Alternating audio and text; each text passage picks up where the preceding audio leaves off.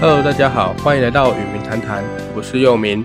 今天要跟大家分享的主题是下一步。很多人常常会对于自己的下一步感到恐慌，他不知道该怎么走；也有很多人他不知道他下一步要往哪里去。每个人都想要走一条最适合自己的道路，一条最通顺、最没有阻碍的道路。但是我们往往一路走来都跌跌撞撞的，所以这就是我今天想要来这边跟大家分享的主题：什么才是最适合我的下一步呢？就像我之前说过的，在我们的内在有个更有智慧、更高的自我，他知晓一切，他当然也知道什么是最适合我的下一步，什么是可以最快到达我的梦想的人生的下一步。但是呢，我们的脑袋常常阻碍住它，我们常常不让我们的内在发展出自己的独特性。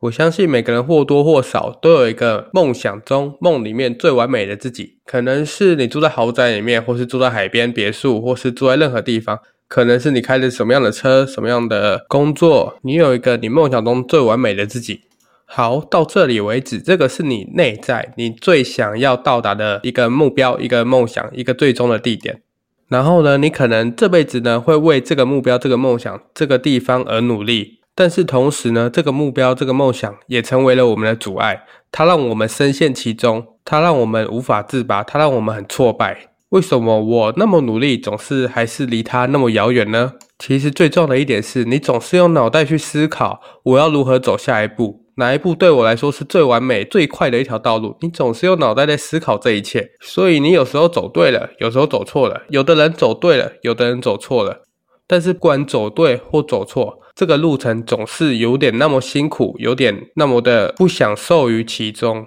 所以这就是我今天要来分享的。什么叫做正确的下一步？跟我之前所讲的一样，如果你有开始去你的冥想的时候，开始你的冥想之旅，开始你的静心之旅，开始完成你想要做的事情。如果你开始去做那些事情的时候，你会开始明白，你内在是有一些声音的，它是有在告诉你一些你的下一步该如何去，如何从的。如果你开始做一些。你内在一直不断提醒你要做的事情的时候，你就已经开始了你的第一步。即使它看似跟你的梦想完全不相干，即使它看似跟你最完美的人生完全不相干，可能你的梦想是有一栋海边别墅，但是你现在最想做的事情却是去旁边跑步。它看似完全不相干，但是它却是你的第一步，完成你梦想的第一步。我觉得最主要的是，我们总是用脑袋去想，我们该如何完成所有的步骤。这其实很累，你光是用脑袋去想如何完成所有的步骤就有够累的，而且会很痛苦，会很辛苦，而且甚至你会产生抗拒，因为你想赢了，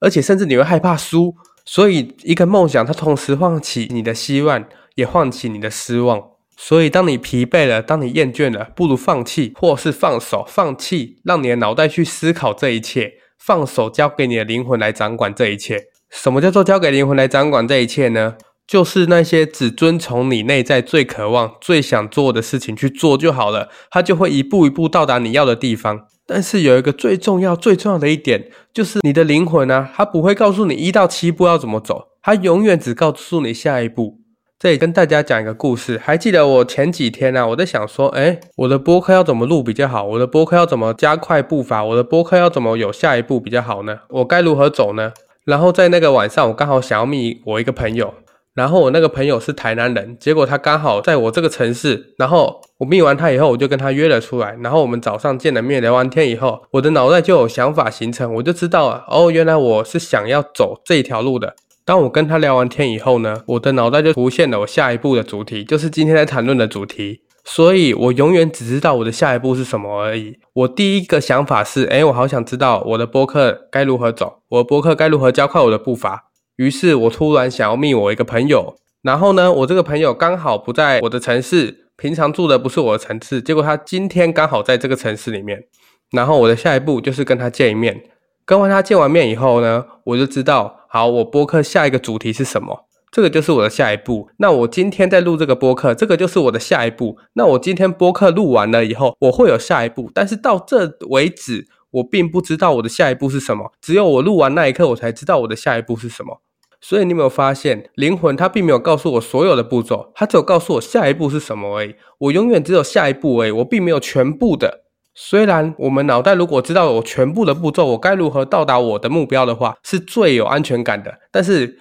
我觉得这时候才是训练我们的时候，训练我们如何信任我们的灵魂，信任它。你只要做你想做的事情，你只要做你灵魂渴望的事情，就会一步一步的到达你想要的地方。所以这个就是放手的重要性，放手让你的灵魂掌控一切，放手的相信一件事情，你这辈子是来享受的，而不是来受苦的。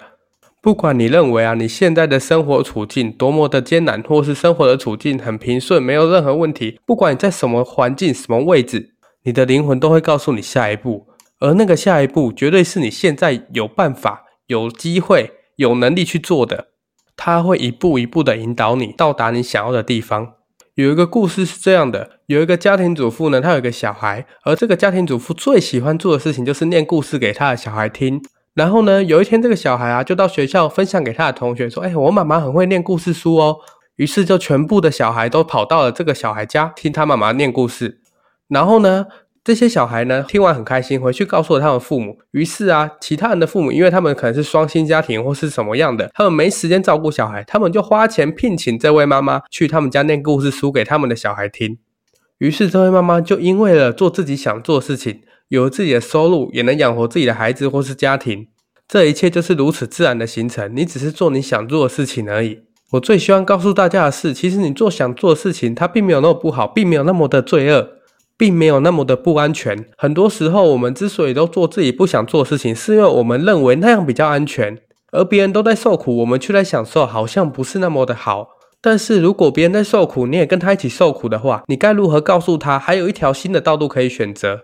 如果今天别人很生气，而你也很生气的话，你们又该如何缓解你们的气氛？所以你们必须冷静下来。如果你别人在受苦的时候，你也必须享受，因为当你享受的时候，你才可以，你才可以告诉你那受苦的朋友或家人，你也可以享受。只有你都做自己喜欢做的事情的时候，而且你又活出了自己的一条路，你拥有自己想要的一切的时候，你才可以告诉你的家人或朋友，你们也可以，只要照我这么做就可以了。你这一天会成为一条道路，指引大家前往你到达的方向去。所以今天的重点就是这个，你只会知道你的下一步而已，而不会知道所有的一到七步。而我有一个朋友，他就跟我说，他不知道他的下一步是什么，他觉得他不享受于他的工作，他觉得他很辛苦。而我的建议是，花点时间静下来，让你的步伐放慢一点，花点时间去做那些你想做的事情。而事实上，他在一个礼拜之中，确实有一件事情是他最想做的，比其他任何事情都还想做，那就是他的下一步。他做完那下一步以后，才会有这下一步的出现。当你不断的、不断的做你的下一步的时候，你就正在告诉你的灵魂：我愿意倾听你给我的东西，我愿意倾听你给我的讯息。于是你的灵魂就会一直、一直不断的在给你讯息。而下一步是什么意思？就是下一个你最想做的那件事。所以，我们只需要一直的、不断的、重复的做那些我最想做的下一件事情，我就会到达我要的地方。这样不是很棒吗？而它也是那么简单，这个世界也是这么简单的运作的。所以，从现在开始，放轻松、放手吧，让你的灵魂掌控一切。因为只有当你这么做的时候，你才真正的掌控了一切。你的脑袋所思考的一切，很多都是来自小时候，来自社会，来自外在给你的负面信念，来自外在给你的恐惧。当你使用你的脑袋的时候，你并没有掌控一切，你事实上被掌控了。所以，如果你的生活压力很大的话，如果你的生活很匆忙的话，给自己一点时间，放轻松。比如说，你可以去泡个温泉，你可以去爬个山，甚至你很忙的话，你可以花点十分钟去散个步，让自己放轻松。每天给自己一点时间，慢慢的放轻松，它会是你的第一步。然后呢，你会开始找到你的下一步去做，然后再下一步、下一步、下一步，直到生命的最后一天，